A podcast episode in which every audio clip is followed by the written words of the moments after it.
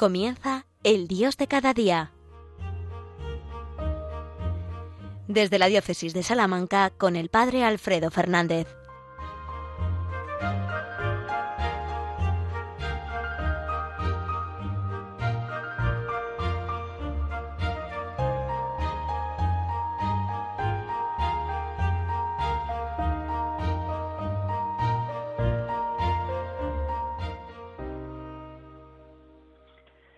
Muy buenos días, queridos amigos, queridos oyentes de Radio María.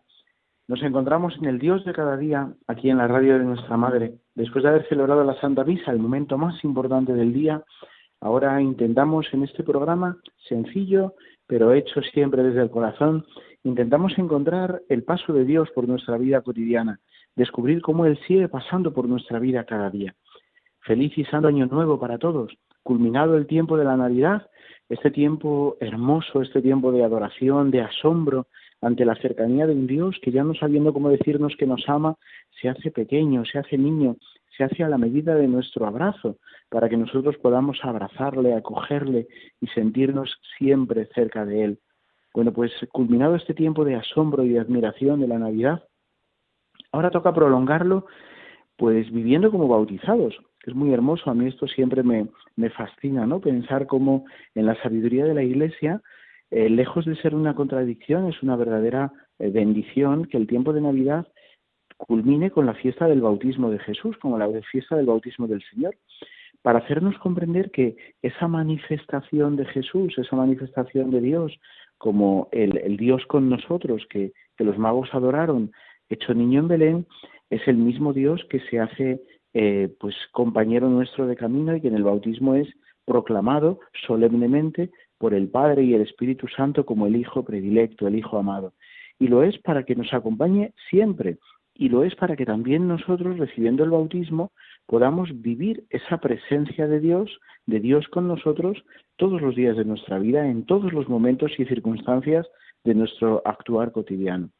Por eso, como que mm, la luz de la Navidad de la auténtica luz de la Navidad, no las luces artificiales que, nos ponen en la Navidad, sino la auténtica luz de la Navidad, se prolonga durante todo el año en la medida en que nosotros vivimos nuestro bautismo, vivimos como verdaderos hijos de Dios. El bautismo es así, vivir el bautismo es la prolongación natural de la Navidad. Eso me parece muy, muy hermoso y quizás en algún otro momento podemos hablar también un poquito más de esto. Pero de entrada os dejo quizás esta idea también como como algo que nos puede ayudar a, meditar durante el año, durante especialmente el tiempo ordinario, cómo vivir el bautismo es prolongar la luz de la Navidad y experimentar que Dios es siempre el Dios con nosotros, el Dios que está siempre con nosotros. Además, fijaos en el bautismo, cuando Jesús se pone a la cola de los pecadores, se pone para hacernos comprender que también en nuestro pecado Dios es el Dios con nosotros.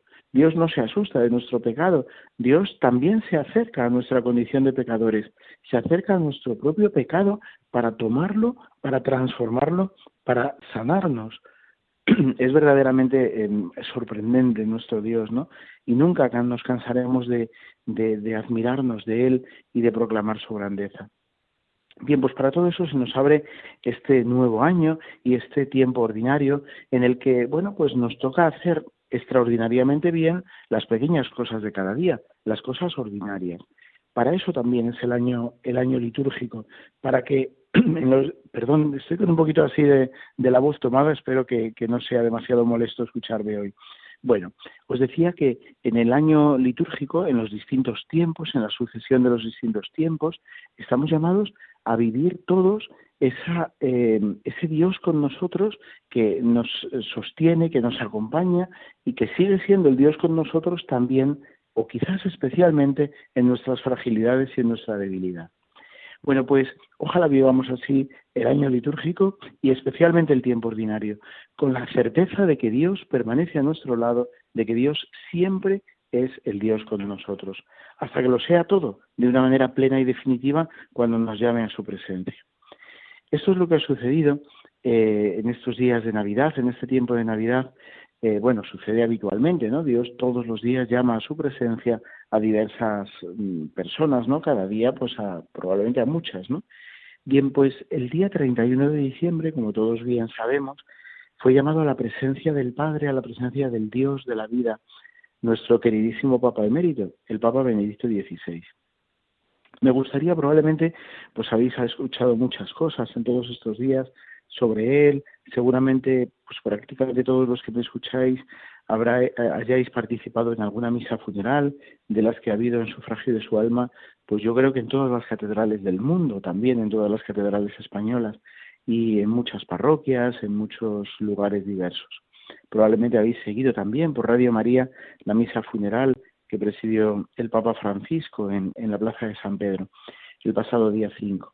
Bien, pues mm, aun a riesgo de ser un poquito pesado, pero yo creo que es, es una circunstancia tan especial que tenemos que, resaltar y poner en valor. Eh, yo quisiera compartir con vosotros eh, pues un breve testimonio de lo que yo he percibido como sacerdote todavía relativamente joven. De hecho, eh, el Papa Benedicto XVI fue elegido papa cuando yo tenía eh, solamente unos meses de ordenación de diácono y fui ordenado sacerdote pues unos poquitos tres meses después de su de su de su elección como como papa.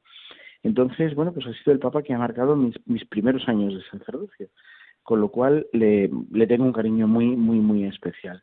Y me gustaría compartir con vosotros un sencillo testimonio de lo que de algún pequeño retazo de lo que yo he percibido de él Nunca he podido tener una relación así directa, no he podido hablar personalmente con él, pero sí que lo he experimentado profundamente cercano y especialmente en algunos momentos. Y por supuesto he experimentado, como seguramente pues, pues todos vosotros, la poderosa luz de su enseñanza, de su magisterio, que sin duda va a quedar como un precioso tesoro para toda la Iglesia, que perdurará durante siglos. Pero no me gustaría a mí centrarme hoy en la figura del Papa teólogo, del Papa de una profunda y hondura, una, hondura profunda eh, eh, intelectual. No, esto yo creo que es de todos bien conocido y basta acercarse a sus obras, a sus encíclicas, a su preciosa trilogía de Jesús de Nazaret para, para comprender todo esto, ¿no? No me referí, no quiero yo referirme especialmente al ámbito intelectual o académico del Papa, sino al ámbito más eh, humano y más de, seguidor de Jesucristo, ¿no?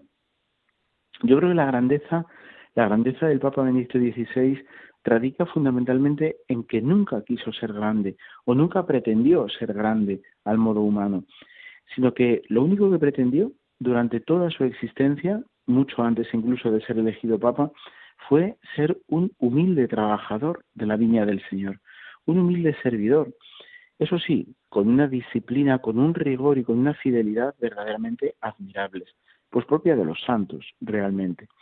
Un humilde trabajador que con constancia, con fidelidad y con amor no dejó nunca de trabajar por el bien de la Iglesia y por amor al Señor. Creo que eso es lo que realmente define la figura, la vida y la obra eh, del Papa Benedicto XVI. Yo recuerdo haberle visto en dos ocasiones, fundamentalmente, eh, de manera relativamente cercana, estando presente en dos acontecimientos que, él presidió. El primero de ellos fue em, la clausura del año sacerdotal. Él, eh, bueno, pues vivió probablemente como uno de los dolores más grandes que tuvo que, sufrir. Él fue el primer papa que, que fue consciente al que le fueron llegando ya incluso antes de ser papa, cuando él era prefecto de la Congregación para la Doctrina de la Fe, le fueron llegando testimonios de pues de esa lacra tremenda, ¿no? de los abusos sexuales y de la pederastia de algunos clérigos.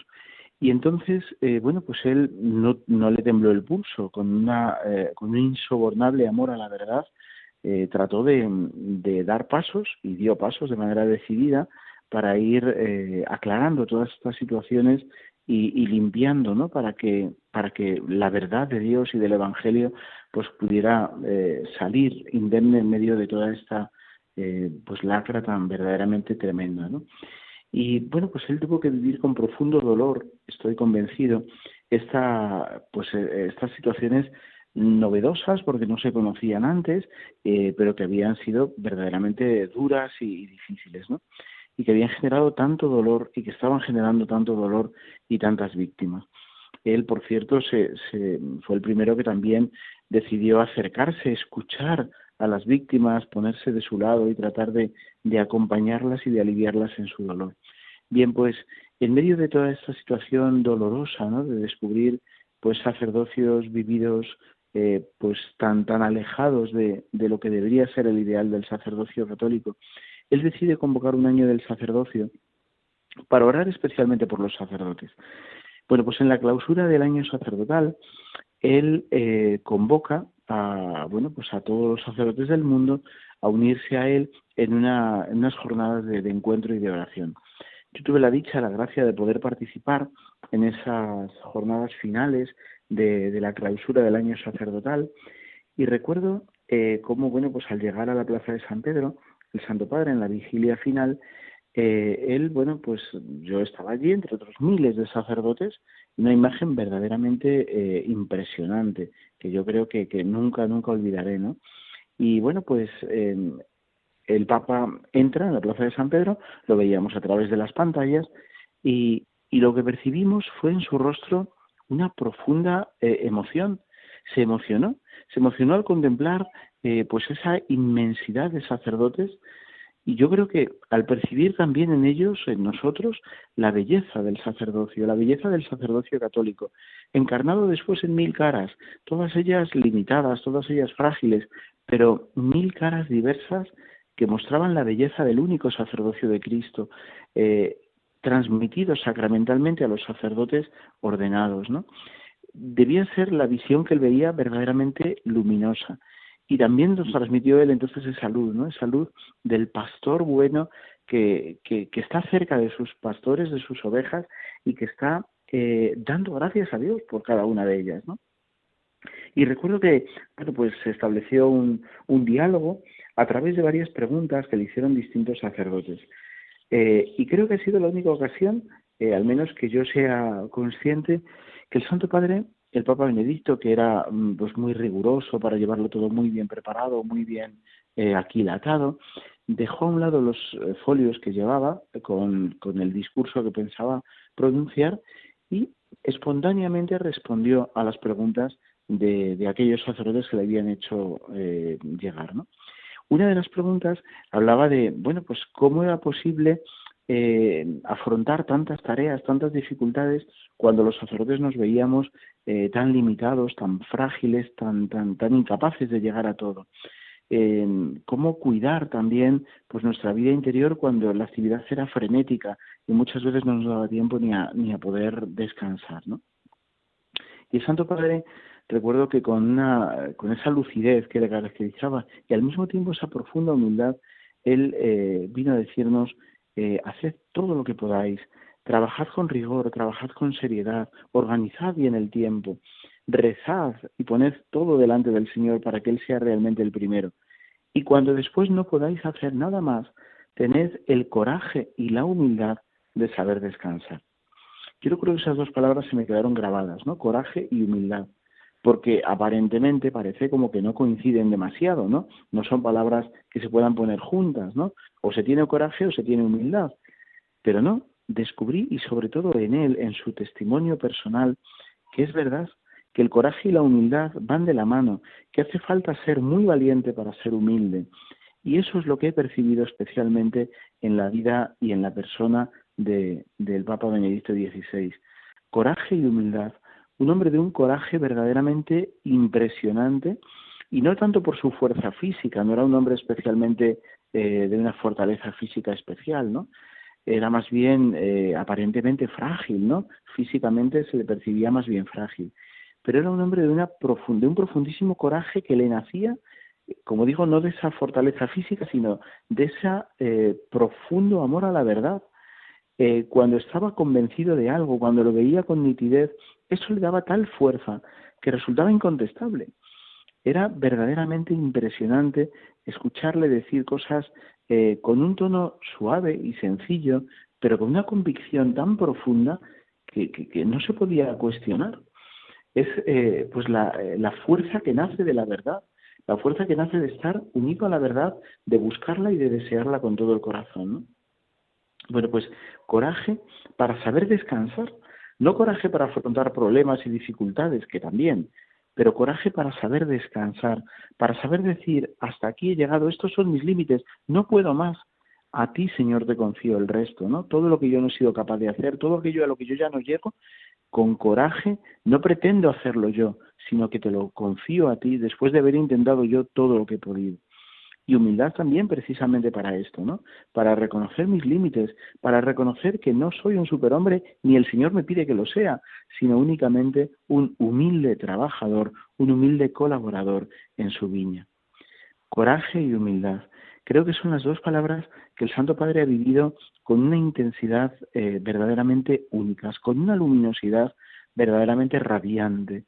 Y esto se, se manifestó de una manera muy especial en el momento en el que él toma esa decisión inédita de renunciar al pontificado, cuando él, en conciencia, después de haberse puesto delante del Señor, eh, descubre que le faltan las fuerzas y que ya no es capaz de llevar adelante su misión.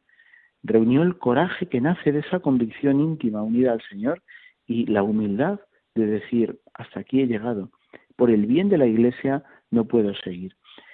Eh, creo que esa decisión además, eh, bueno, pues ganó el respeto de muchos de los que le cuestionaban, de muchos de los que le miraban de una manera un tanto, bueno, pues em, eh, de, de, soslayo, ¿no? Porque no terminaban de, de dejarse convencer o de dejarse ganar por su humildad.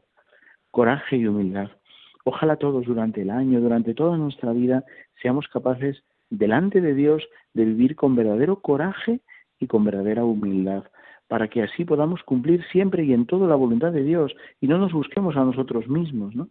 El Santo Padre, el Papa Benedicto, eh, irradiaba a Dios, no se irradiaba a sí mismo, no trataba de, de, de ser él el protagonista, en ningún momento, en ningún caso. Creo, como os decía también al principio, que ha sido grande para, para el mundo precisamente porque nunca quiso serlo. Ha sido grande para nosotros y es impresionante ahora escuchar pues tantos testimonios ¿no? de su vida, de su persona, de su legado.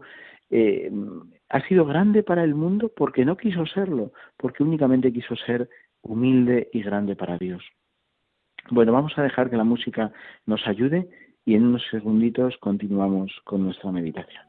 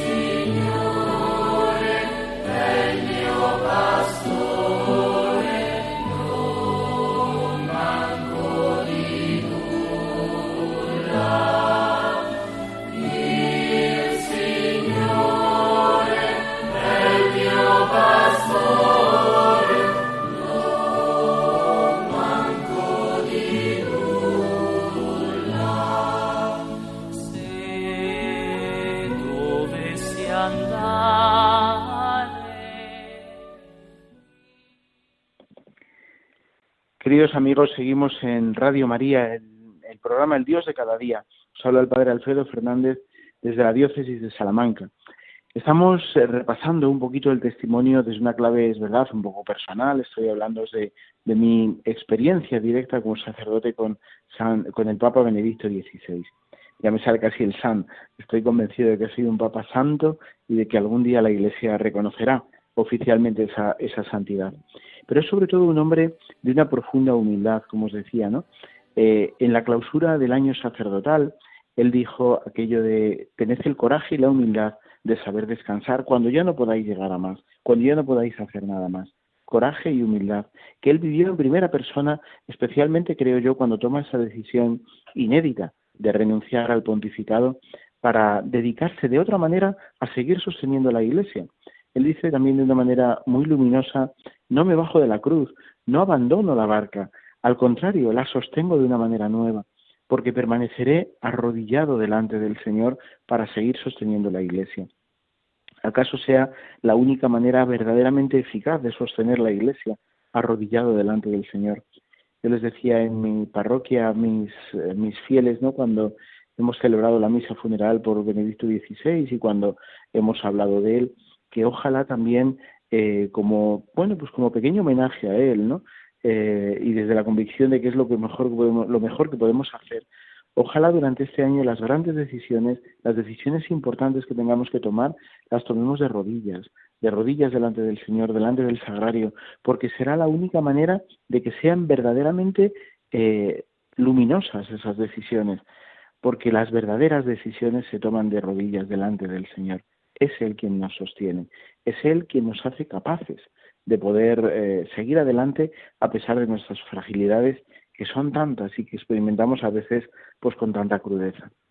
Bien, pues eh, esto sucedió, personalmente lo viví eh, pues en junio del año 2010 cuando el Papa clausuraba en la Plaza de San Pedro pues ese año de sacerdotal en la solemnidad del Sagrado Corazón de Jesús, precisamente esa fiesta tan, tan, tan sacerdotal que él mismo eh, decidió que fuera una jornada de, oración por la santificación de los sacerdotes.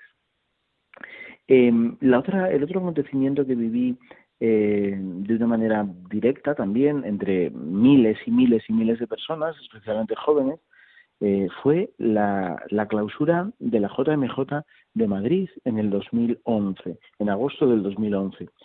Aquella, aquella clausura, muchos nos hemos referido a ella, ¿no? hablando de, de Benedicto XVI, fue verdaderamente inolvidable. Probablemente todas las jornadas mundiales de la juventud lo son por diversos motivos, pero la de Madrid fue eh, verdaderamente única. En aquella jornada final, eh, aquel fin de semana final, siempre sabéis que las la JMJ termina eh, con una vigilia un sábado por la tarde-noche y la misa solemne de clausura el domingo. Bien, pues ese sábado íbamos llegando ya, pues durante todo el día, prácticamente toda la jornada, fueron llegando pues los miles y miles y miles de personas que, que participamos en ella. Era un día bochornoso, hacía un calor verdaderamente eh, tremendo, terrible, ¿no? Recuerdo aquellos jóvenes voluntarios que, que, nos recibieron a la entrada cuando íbamos entrando y nos decían bienvenidos a este horno que os hemos preparado, ¿no? Porque realmente era un día eh, bochornoso eh, y difícilmente soportable. Y teníamos por delante un montón de horas para estar allí, ¿no? Bueno, pues cuando ya estaba todo prácticamente lleno, cuando ya había llegado el Santo Padre, empezaba la vigilia y bueno, pues estábamos todos verdaderamente pues contagiados de ese de ese clima de entusiasmo, de alegría, de saber que estábamos unidos en la barca con Pedro. Bueno, pues sobreviene una tormenta inesperada y, y de lo más virulenta, una tormenta que, que tiró tiendas, eh, incluso hizo que no se pudiera tener la reserva eucarística suficiente para el día siguiente en la Eucaristía. Bueno, fue verdaderamente tremenda. Seguro que recordáis probablemente algunas imágenes. Bueno, si estuvisteis allí lo recordáis seguro y si no, pues por televisión o por los distintos medios, seguro que visteis eh, las imágenes tremendas de aquella tormenta. El Papa decidió quedarse allí, aunque le aconsejaban que por favor se fuera porque bueno pues pues no dejaba de ser una persona ya de bastante edad y la situación era era muy complicada él decidió quedarse decidió quedarse mientras los jóvenes se quedaran allí y pudimos vivir unos momentos verdaderamente eh, pues esa tempestad del Señor no que, que en el lago. Pero estaba el Señor allí. Y, el Señor hizo que, que la tempestad se calmara porque él estaba allí. Bueno, pues allí sentíamos que con el Papa estaba el Señor, estaba el Señor y, entonces no había tempestad que nos eh, hiciera escapar de allí, ¿no? Al día siguiente, cuando empezó la Santa Misa, él dijo aquello de hemos, hemos vivido una aventura juntos. Efectivamente, sentíamos que Él estaba con nosotros. el anciano Papa de coraje y profunda humildad, de una luz impresionante en la mirada, de una dulzura, verdaderamente cautivaba la dulzura de su mirada, ¿no? pues estaba allí con nosotros y habíamos vivido una aventura juntos. Vivir la fe al final es una aventura, es una aventura, pero es una hermosa y una bella aventura en la que el Señor camina con nosotros. Bueno, pues qué hermoso también encontrarnos compañeros de camino que viviendo con verdadera coherencia interior delante de Dios nos hacen posible seguir adelante. Coraje y humildad, vivir juntos y unidos al Señor, no pretender ser grandes para este mundo, sino solamente para Dios, y así indirectamente lograremos también, aunque no lo pretendamos, ser grandes para este mundo, porque solamente Dios nos hace grandes de verdad. Bueno, pues queridos amigos, me gustaba, me, apetecía hoy, creo que también, pues era de, de justicia y de profunda actualidad, compartir con vosotros este testimonio porque creo que si Dios es cierto que nos habla cada día en las circunstancias concretas, en lo cotidiano, ahora el tiempo ordinario es, como os decía al comienzo, el tiempo de lo de lo, mm, de lo cotidiano, de, cómo el Señor pues nos va hablando en las pequeñas cosas, sin embargo también nos habla en las grandes personas, en, los, eh, en las personas concretas que Él pone a nuestro lado. El Santo Padre, el Papa Benedicto XVI, ha sido una verdadera luz, una verdadera luz de Dios que simplemente ha pretendido servirle con humildad y precisamente por eso nos ha iluminado a todos desde un testimonio y desde un amor que, que nos verdaderamente nos ha sobrecogido y del que solamente podemos ahora dar gracias. Dar gracias por Él, rezar por Él para que el Señor le tenga en la gloria y pedirle que si ya está en la gloria, sea Él el que siga intercediendo y velando por la Iglesia. Como en estos últimos diez años, casi diez años de, retiro, ha sostenido la Iglesia desde la entrega en la oración y en la humildad, que siga también sosteniendo a la Iglesia desde el cielo con su intercesión poderosa. Pues nada más, queridos amigos, el tiempo se nos pasa enseguida. Que vivamos con coraje y humildad todos los días y, y, así podamos ser también nosotros testimonio del Dios vivo y resucitado al que queremos querer. Las últimas palabras, y termino, que hemos conocido del Papa Benedicto han sido Jesús, te quiero. Ojalá podamos todos decir con verdad al final de nuestra vida, Jesús, te quiero, porque al final esa es la única eh, verdad que nos sostiene, querer al Señor y quererle con todo el corazón. Que la bendición de Dios Todopoderoso, Padre, Hijo y Espíritu Santo, descienda sobre vosotros. Hasta pronto, queridos amigos.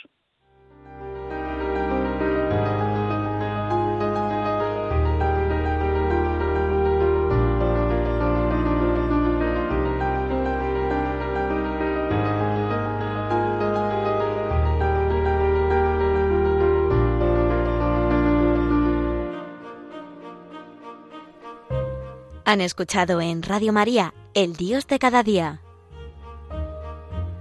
Hoy desde la Diócesis de Salamanca con el Padre Alfredo Fernández.